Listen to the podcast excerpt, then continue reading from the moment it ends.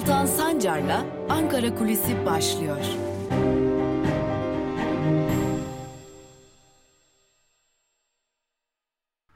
Merhabalar sevgili Özgürüz Radyo dinleyicileri ve Özgürüz Radyo'nun YouTube hesabının sevgili takipçileri. Bir kez daha Özgürüz Radyo'da Ankara Kulisi programıyla sizlerle birlikteyiz. Haftanın ikinci günündeyiz.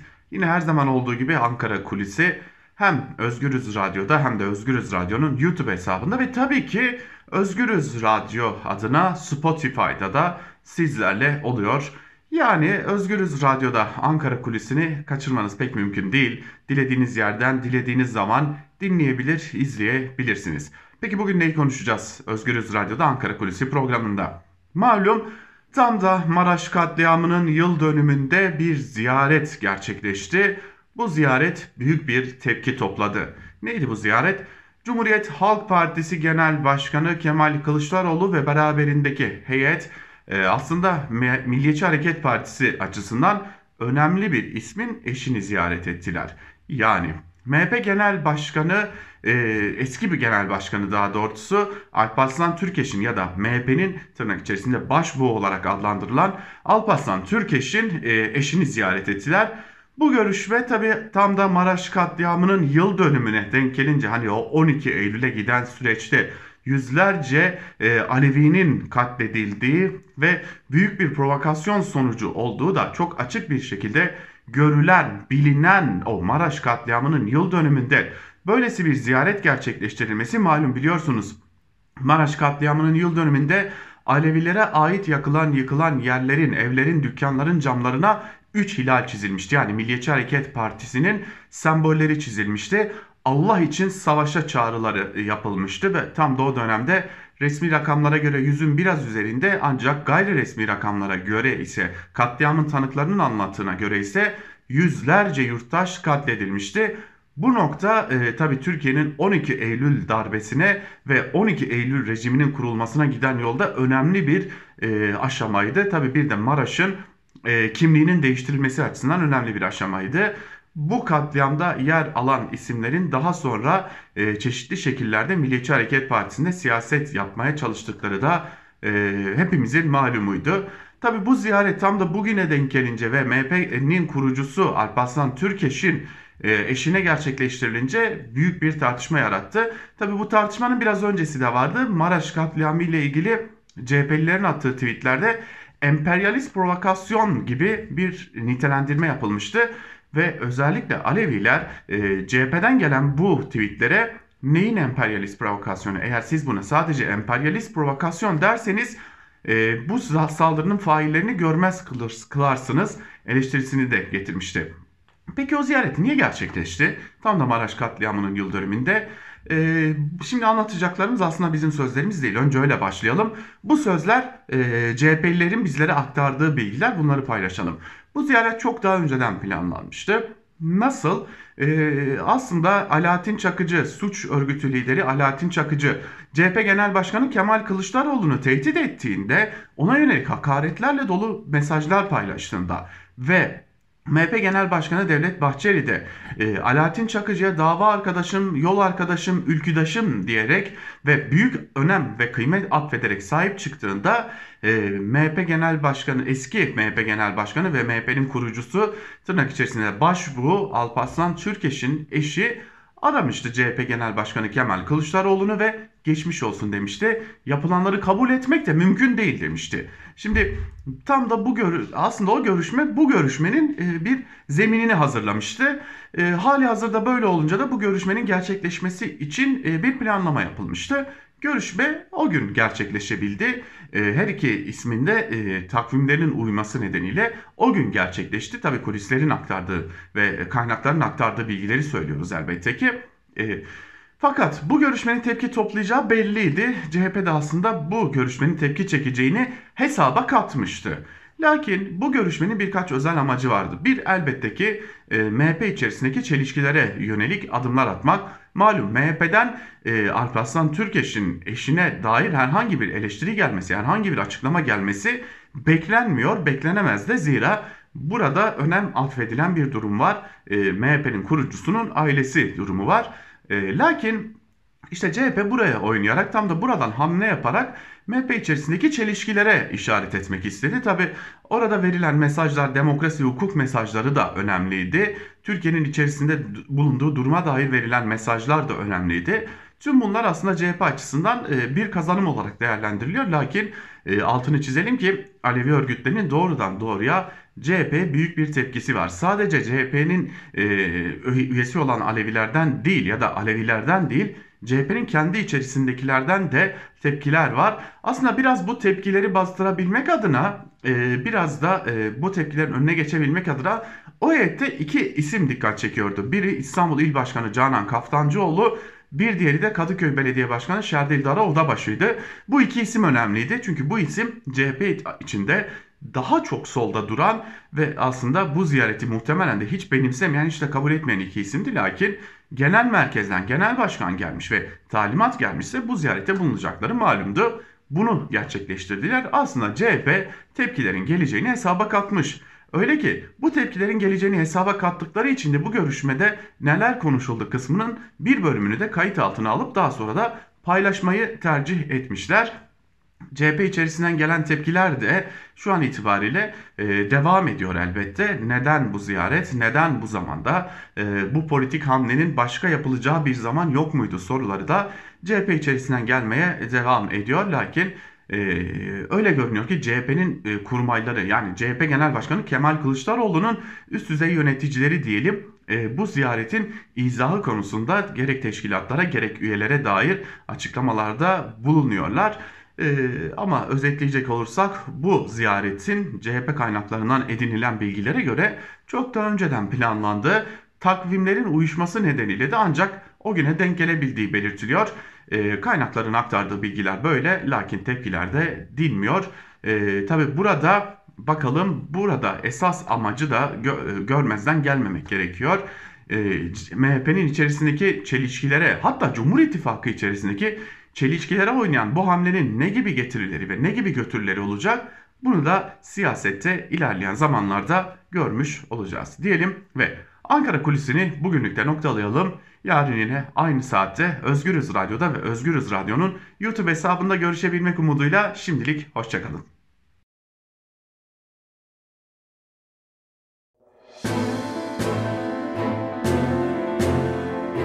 Altan Sancar'la Türkiye basınında bugün başlıyor. Günaydın sevgili Özgürüz Radyo dinleyicileri. Türkiye basınında bugün programındasınız. Hafta içi her gün olduğu gibi bugün de Özgürüz Radyo'da Türkiye basınından manşetleri ve günün öne çıkan yorumlarını sizlerle paylaşacağız. Her zaman olduğu gibi gazete manşetleriyle başlıyoruz. Ardından da günün öne çıkan yorumlarında neler var onlara bakacağız. Dünya diken üstünde manşetiyle çıkan Cumhuriyet ile başlıyoruz. Manşetin ayrıntılarında şunlar aktarılıyor. İngiltere'de Covid-19'un daha hızlı yayılan bir türünün keşfedilmesinin ardından Avrupa ülkeleri alarma geçti. AB, mutasyon gündemiyle acil toplanırken aralarında Türkiye'nin de olduğu çok sayıda ülke yeni varyantın görüldüğü ülkelere uçuşları askıya aldı. Yeni türün inceleme yapılmayan başka ülkelerde de olabileceğine dikkat çekilirken ekonomi ve sağlık sistemlerindeki çöküşlerden korkuluyor. İyi haber ise Dünya Sağlık Örgütü'ne göre daha ağır hastalığa yol açtığı ya da daha öldürücü olduğunu gösteren bulgu yok denilmiş haberde. Milyonluk çiçekler başlıklı bir diğer haber ise şöyle Sayıştay kayyım atanan ve AKP'li birçok belediyede onlarca usulsüzlük saptadı. Diyarbakır Büyükşehir Belediyesi'nin gıda yardım kolisi bitki ve çiçek alımlarını ihalesiz yaptı ve bu şekilde biri 10 milyon 220 bin 888 lira olan toplam 3 alımda bulunduğu belirtildi. Bitlis Belediyesi'nde açıktan atanan kişiler tekniker ve şef kadrolarına sonra da AKP'li Beykoz ve Zeytinburnu belediyelerine atandı. Bingöl Belediyesi halk otobüsü, taksi ve servis plakalarını süresiz kiraya verdi. 1678 taşınmazın kayıtları yapılmadı denilmiş haberde. Kısacası yolsuzluk diz boyu. Tacizin üstü kapatıldı başlıklı bir diğer habere bakalım. Suriye'deki savaştan kaçarak kocası ve çocuklarıyla Türkiye'ye gelen ve eşinin patronu RN tarafından taciz edildiği iddia edilen EB'nin suç duyurusu üzerine yürütülen soruşturmaya takipsizlik verildi. mağdur kadın için değil RN için koruma kararı alındı deniliyor haberde. Hiç de şaşırtıcı değil tabi. Devam edelim Cumhuriyet gazetesini böylelikle noktalayalım ve geçelim Bir Gün gazetesine yerel arpalık sözleri yer alıyor manşette ve şunlar kaydediliyor. Dönemin Başbakanı Binali Yıldırım tarafından belediyelerde iş bilmezlikten ya da iktidar partisiyle farklı partilerde olunca ideolojik sebeplerden dolayı hizmetler istendiği gibi yapılamadı sözleriyle kuruluş amacı açıklanan yatırım izleme ve koordinasyon başkanlıklarının icraatleri pes dedirtti. Sayıştay raporları bu sekreteryaların merkezi iktidarla ne kadar uyumlu hale geldiklerini gösterdi. Belediyelerin hem yetki hem de kaynakları üzerinde vesayet organı olacak şekilde oluşturulan başkanlıklarda yapılan denetimler ağızları açık bırakacak cinsten. Buradaki usulsüzlükler merkezi hükümeti aratmadı. Birkaç kentten örnekler. Ankara, açık ihale usulüyle yapılması gereken 12 ihale makam oluru ile istisna yöntemler arasındaki pazarlıklı usulü ile gerçekleştirildi. Bursa, 1 milyon 370 bin liralık bakım ve onarım ihalesi savunma ve güvenlikle ilgili acil durumlar için tanınan istisnadan yararlanılarak verildi. Hatay 829 milyon 572 bin lira vadesiz hesaplarda tutulduğundan faiz elde edilemedi. Balıkesir ihalede 100 metre olarak belirlenen bordür taşı döşemesi iş bitiminde 6062 metre oldu. Denizli jeotermal kaynakları kullanan işletmeler idare payını ödememesine karşın alacak davası açılmadı. Yiyin efendiler, yiyin demekten başka bir şey de gelmiyor elden. Toplumsal imha başlıklı bir diğer habere bakalım. BM kararları kapsamında hazırlandığı öne sürülen kitle imha silahlarının yayılmasının ve finansmanının önlenmesine ilişkin torba kanun teklifinden antidemokratik düzenleme çıktı. Cumhurbaşkanına Birleşmiş Milletler Güvenlik Konseyi'nin yaptırımına uğrayan ya da dolaylı olarak yaptırıma uğrayan taraf, tarafından yönlendirilen hesaplara dondurma, İçişleri Bakanlığı'na ise soruşturma açılması durumunda dernek kapatma, kayyum atama, yöneticileri görevden alma yetkisi verildi. CHP teklif anayasal güvencede olan hak ve özgürlükleri kısıtlar diyerek itiraz ederken HDP'nin muhalefet şerhinde yasa teklifi örgütlenme özgürlüğüne ciddi müdahale teşkil ettiğinden anayasaya aykırıdır denildi. Antalya Barosu Başkanı Polat Balkan ise avukatın sır saklama yükümlülüğünü yok sayan bir durumla karşı karşıyayız. Avukatlar muhbir hale getirilmek isteniyor dedi şeklinde ayrıntılar aktarılmış. Dijital fişlemeli polis devleti haberine de bir göz atalım. Açık adres yerine 9 haneli adres kodu uygulaması seçim öncesi hile hazırlığı mı? Vatandaşlık İşleri Genel Müdürlüğü tarafından hazırlanan 9 rakamlı adres kodu uygulaması yeni bir fişleme ve seçim sahtekarlığı olarak yorumlandı. CHP'li Toprak bu sistemin adı dijital fişlemeli polis devletidir dedi. Seçmen kütüklerinin kontrol edilemez hale geleceğini iddia etti. Böylelikle bir gün gazetesini de noktalayalım ve geçelim Evrensel'e. Manşette ücret asgari, cefası ailevi sözleri var.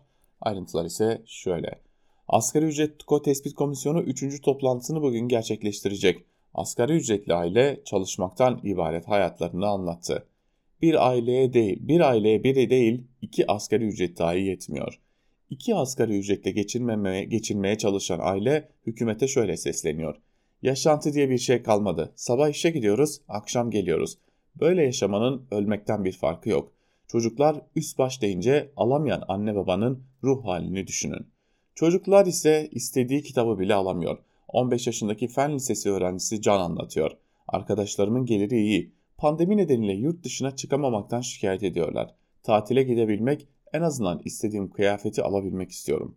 18 yaşındaki Hilal kitaba bile para çıkışmıyor demiş haberin ayrıntılarında. Bakın AKP'nin yönettiği ülke ne halde. Sürmanşette ise reform dediler 22 yıl hapse mahkum ettiler sözleri var. Ayrıntılar ise şöyle. İktidar reform ve Kürt sorununda yeni bir süreci tartışırken HDP'ye dönük baskı ve operasyonlar hız kesmiyor.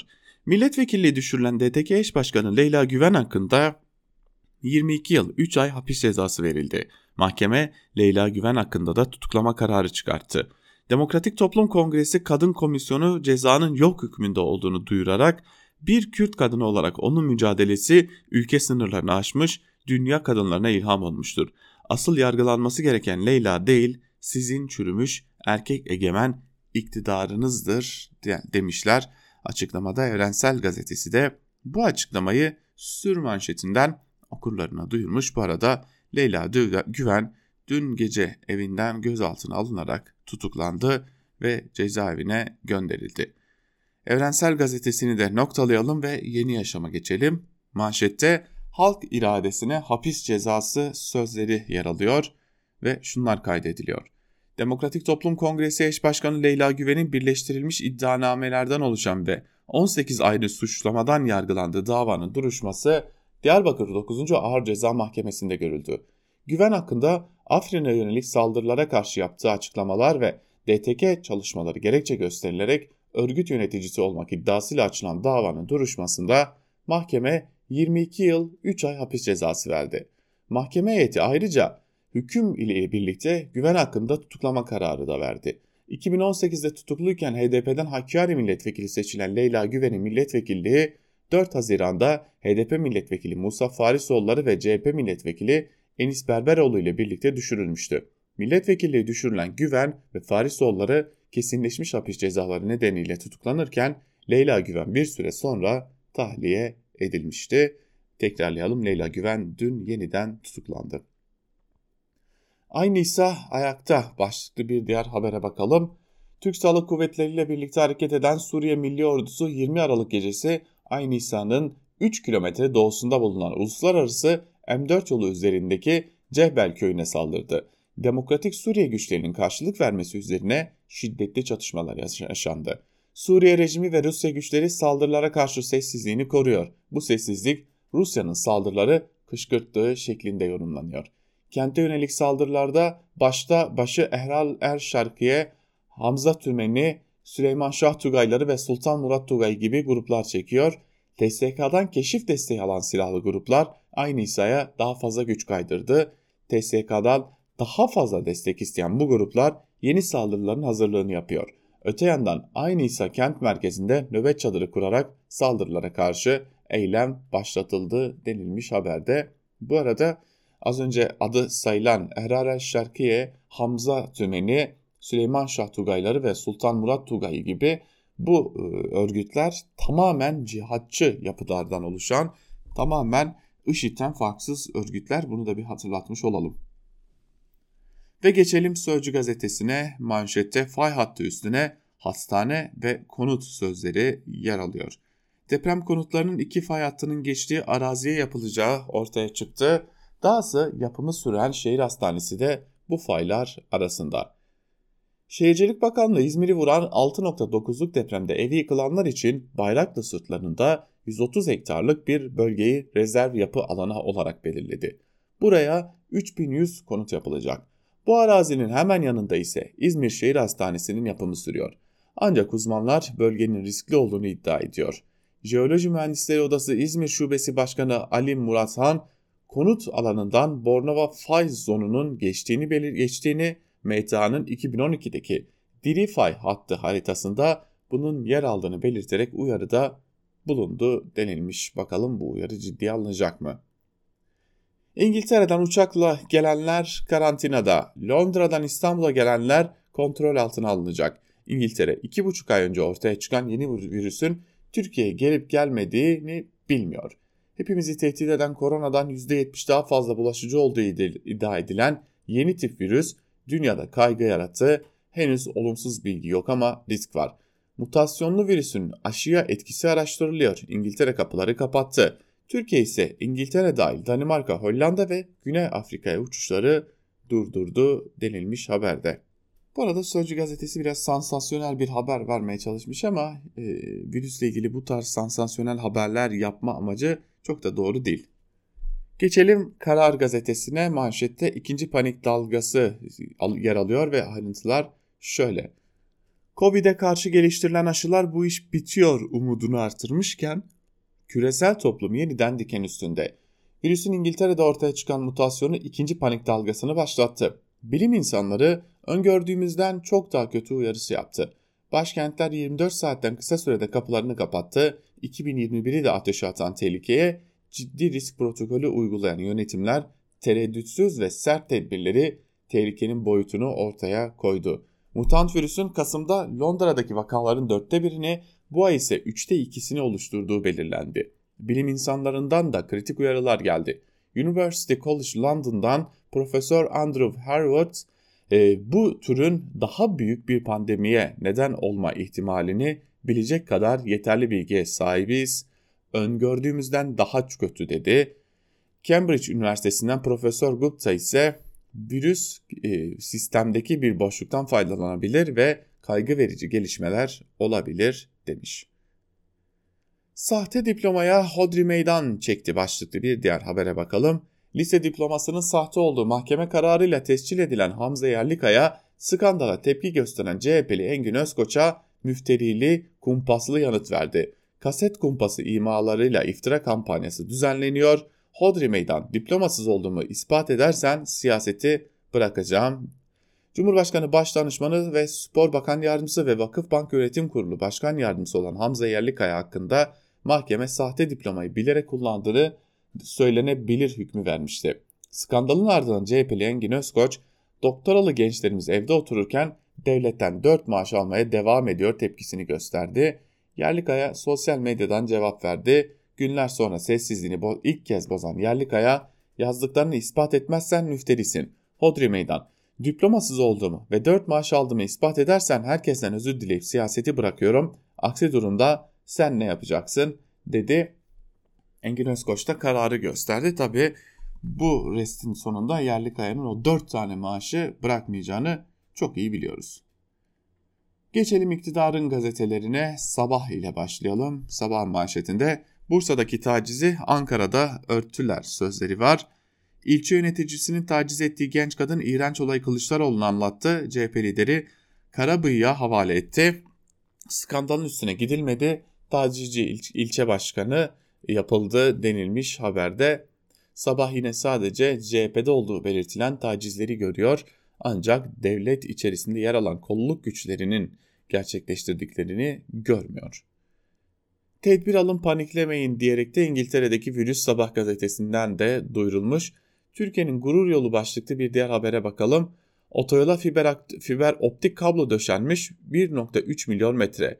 50 trafik sensörü, 9 meteorolojik ölçüm istasyonu, 208 olay algılama kamerası, 335 akıllı ulaşım sağ yönetim ünitesi. Uzay yolu filmi gibi akıllı yollar. Köprüler, barajlar, tüneller Atatürk'ün yükselen Türkiye'sinin eseri denilmiş Yavuz Donat 280 kilometrelik Ankara-Niğde akıllı yolunu test etmiş. Ya bir insanın işi iktidarın yaptıklarının e, yanından geçip iktidarın yaptıklarını denetleyip daha sonra e, onu köşesinde övmek olabilir mi ya? Ve bu adam kendine gazeteciyim diyor. Ve bunun üzerinden her ay on binlerce lira para kazanıyor. Ne kadar güzel ülke değil mi? İşte AKP'nin kurduğu düzen bu yani. Bu dutluk düzeni. Geçelim Hürriyet'e. Ahmet Hakan'ın başına getirildiği Hürriyet'in manşetinde başa mı döndük sözleri var. Ee, koronavirüs İngiltere'de mutasyona uğradı. Dünya panikte. Ülkeler bir bir İngiltere'ye kapılarını kapatıyor. Bunca mücadele boşa mı gitti? Salgın daha tehlikeli bir hal mi aldı? İşte yanıtları. Ee, her şey boşa mı gitti? Bunu söylemek için çok erken. Mutasyonlu virüs dünyaya yayılabilir. Böyle bir risk var. Covid-19 gibi bütün dünyayı etkisi altına alabilir. Yaklaşık 2 hafta sonra daha net anlaşılabilir. Daha mı ölümcül? Bu virüsün ciddi hastalığa veya ölüme yol açma olasılığının daha yüksek olduğuna dair şimdilik kanıt bulunmadı. Yine de bu soruya hayır diyebilmek için birkaç haftaya ihtiyaç var. Süreç uzayacak mı? Şu an bu sorunun yanıtı yok. Maske, mesafe ve diğer önlemlerin bu virüsün üzerinde etkisi tam bilinmiyor. İngiltere'ye kapıların kapanması önlem, önemli bir adım. Aşılama da virüsü geriletecektir denilmiş. İyi de bu sorunun yanıtı yok, bu sorunun yanıtı yok, bu bilinmiyor diye manşet haberi yapmışsınız. O zaman bunu alırsınız köşede küçük bir haber yaparsınız. Şu an bu soruların yanıtı bilinmiyor. Bilindiğinde araştırıldığında ortaya çıkacak diye yaparsınız. Yani bunu böyle her şey biliniyormuş gibi manşete taşımanın anlamı ne peki? Avrupa Birliği üyeliğine e, destek %80'e çıktı. Türkiye Cumhuriyeti Avrupa Birliği Başkanlığı'nın yaklaşık 10 bin kişi üzerinde yaptığı anket ve e, anket önemli sonuçlar verdi. Ankete katılan vatandaşların %80'i Türkiye'nin AB üyeliği iyi bir şey mi ve bunu destekliyor musunuz sorusuna evet yanıtını verdi. Bu oran eğitimli kesimde %90'a ulaşıyor. Ankete katılanların %60'ı Türkiye isterse AB'ye girebilir. Bu potansiyeli var denilmiş haberin ayrıntılarında. Evet potansiyel var ama bu potansiyeli kullanacak bir iktidar ya da bir ittifak yok. Geçelim Milliyet'e mutasyon tedirginliği manşetiyle çıkmış Milliyet'te ve o da manşetin ayrıntılarında aslında tıpkı Hürriyet'teki tıpkı diğer gazetelerdeki gibi İngiltere'de ortaya çıkan ve e, bir anda sınırların kapanmasına yol açan gerçekten de birçok e, ülkeyi de telaşa sevk eden o e, mutasyona dair gelişmeleri aktarmış Milliyet gazetesi de manşetinden. koronavirüs binlerce kez mutasyon geçirdi. Son mutasyonun COVID-19'un şiddetini artırma ve aşıların etkisini bozma ihtimali endişeye neden oldu denilmiş. Kısıtlama göçü başlıklı bir bölümde ise şunlar aktarılmış. İngiltere aralarında Türkiye'nin de olduğu çok sayıda ülkenin seyahat yasağı getirmesinin ardından İngilizler şehirlerden çıkmanın yollarını aradı. Havalimanları ve tren garlarına koşan İngilizler son seferleri yakalayabilmek için adeta zamanla yarıştı.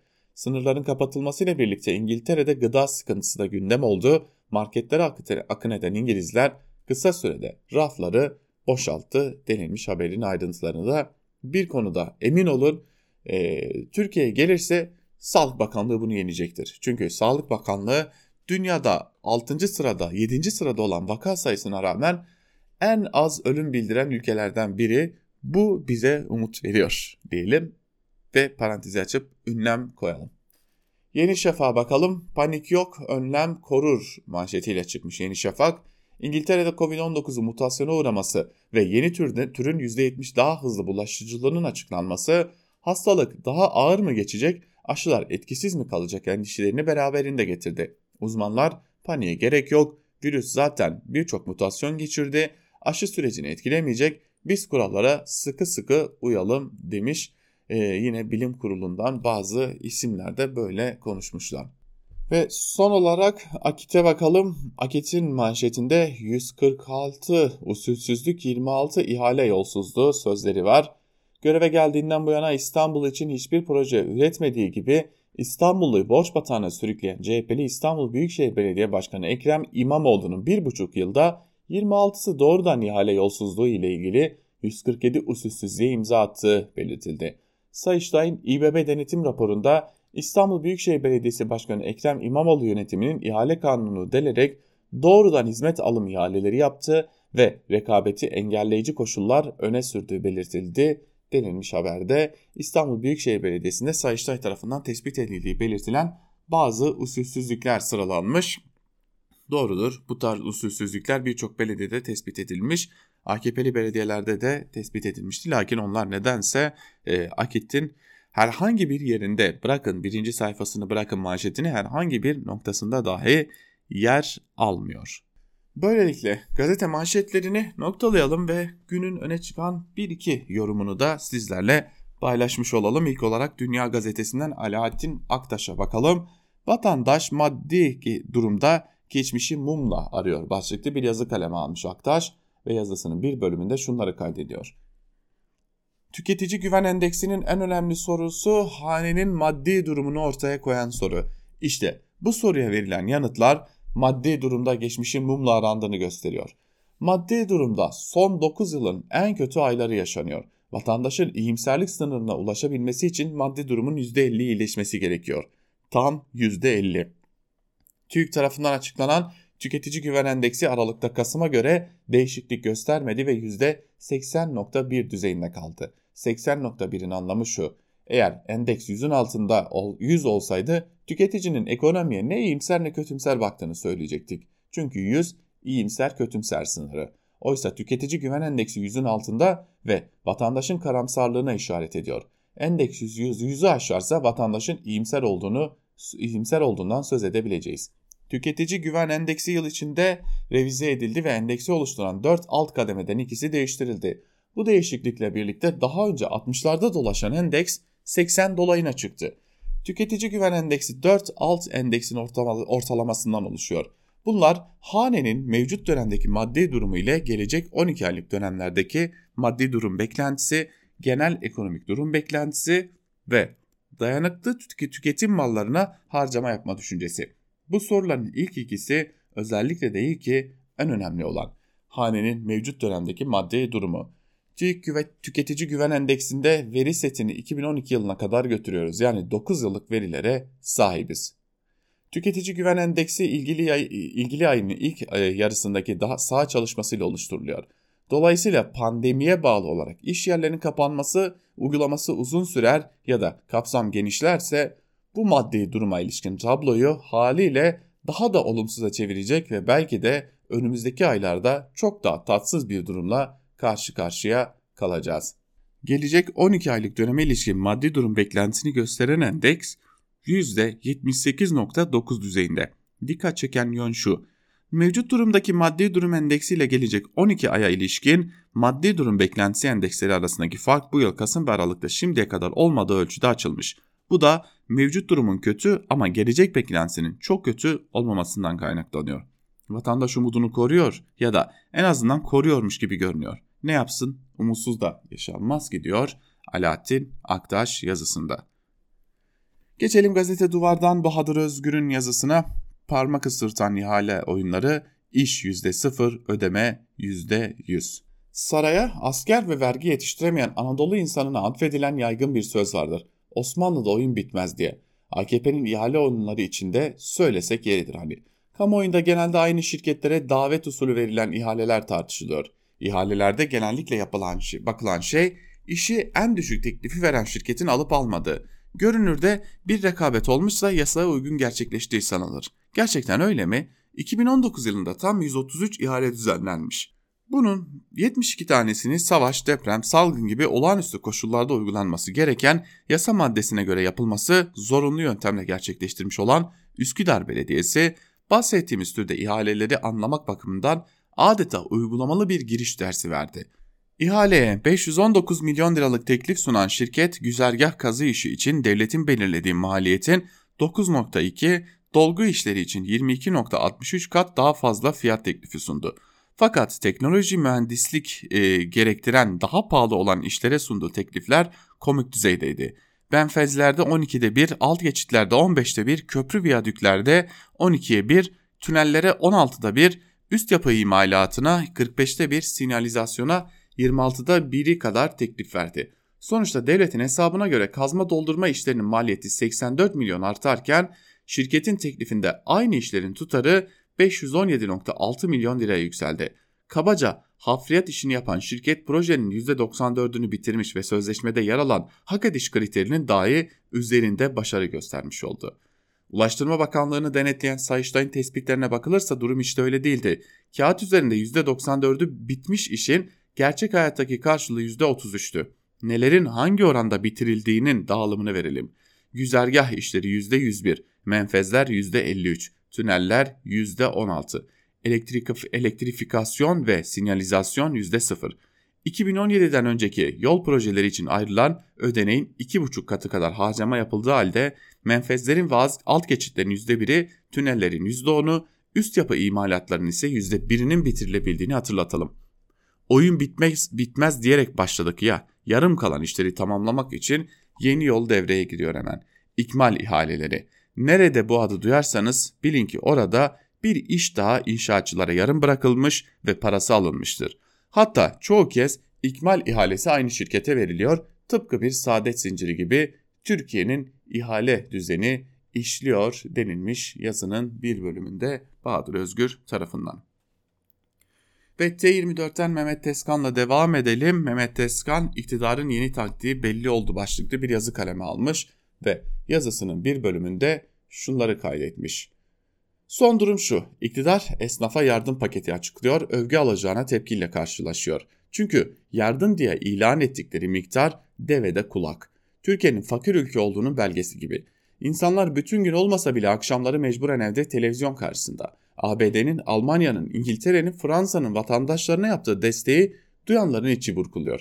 Hal böyle olunca Kılıçdaroğlu vuruyor, o bırakıyor Akşener çarpıyor, o bırakıyor Babacan sahneye çıkıyor, Davutoğlu kürsüde yerini alıyor, Karamollaoğlu sözünü esirgemiyor. İktidar kuşatma altında diyebiliriz. Muhalefetin topları iktidarın kalelerini dövüyor, iktidar mensupları çaresiz izliyor. Duvara çarpan, iflas eden Merkez Bankası'nın ihtiyat akçesini bile bozdurup harcayan bir iktidar var.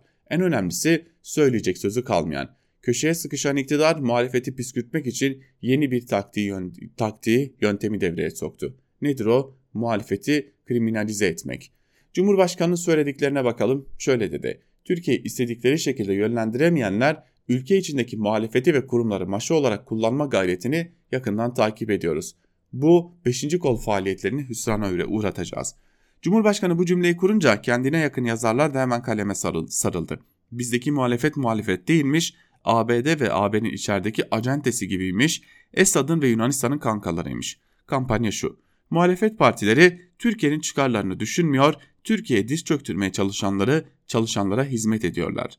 Onların maşası onların acentesi gibi davranıyorlar. Kısacası suç işliyorlar, ihanet ediyorlar. Muhalefeti kriminalize etmek istiyorlar demem bundan. Peki önerileri ne? Türkiye diye haykırmalıymışız. Bağıralım bağırmasına da onların Türkiye dedikleri Tayyip Erdoğan. Yani ya Erdoğan'ı desteklersin ya da muhalefet saflarında yer alarak ihanete ortak olursun.